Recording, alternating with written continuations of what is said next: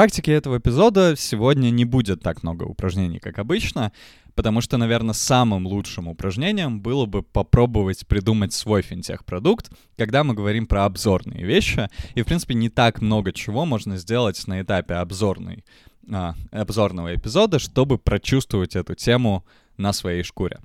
Но, конечно, просить придумать свой проект тебя мы не будем, потому что это будет слишком много.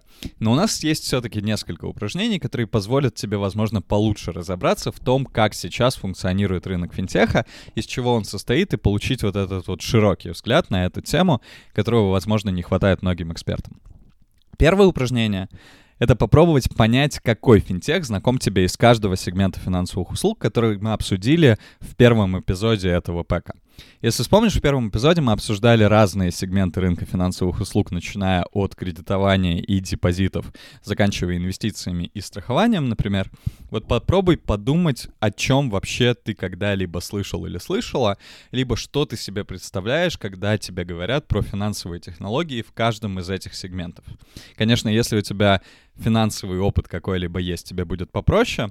Если финансового опыта нету, то, например, Google или Яндекс тебе очень сильно могут в этом помочь, если ты поищешь дополнительную информацию про финансовые технологии в каждом из этих сегментов. И вот как раз-таки Google и Яндекс нам точно поможет на следующем этапе, когда нам нужно попробовать погуглить разные финтех-отчеты и попробовать почитать и понять какие-то разные актуальные темы, которые существуют в отношении финтеха на сегодняшний день. В принципе, существует достаточно много отчетов, некоторые из них получше, некоторые из них похуже. Мы обязательно поделимся, возможно, самыми любимыми, которые у нас есть. Но, например, хорошее место, с которого можно начать, это разные институты поддержки, форумы, а, например, центральные банки и в России делают достаточно хорошую аналитику по финансовым технологиям, консультанты и подобные компании, типа, например, Capgemini или CB Insights, которые делают обширную аналитику по рынку финансовых услуг и финансовых технологий, чтобы понять вообще, что происходит, какие проекты есть, какие предложения предлагают и что можно сделать с финтехом, например, в будущем, в ближайшие годы. Следующее упражнение — это попробовать определить, каким финтехом пользуешься ты, возможно, каждый день.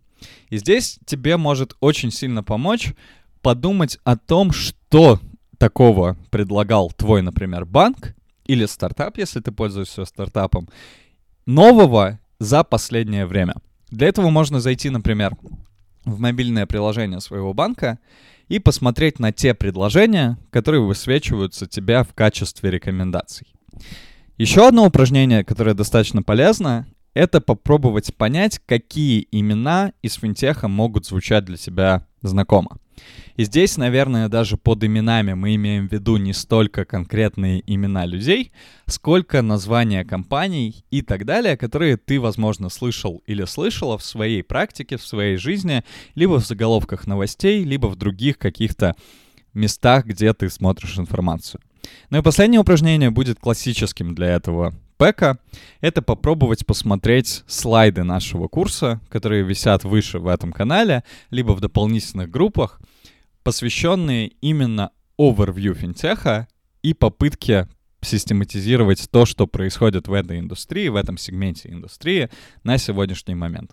Итак, еще раз несколько упражнений. Попробовать понять, какой финтех знаком тебе из каждого сегмента финансовых услуг, прогуглить финтех-отчеты и почитать их, попробовать определить, каким финтехом пользуешься ты и что нового тебе предлагали в последнее время, какие имена из финтеха тебе знакомы и, возможно, какие названия компаний, и посмотреть слайды курса, чтобы оставаться в теме и знать самые актуальные события, которые происходят на сегодняшний момент.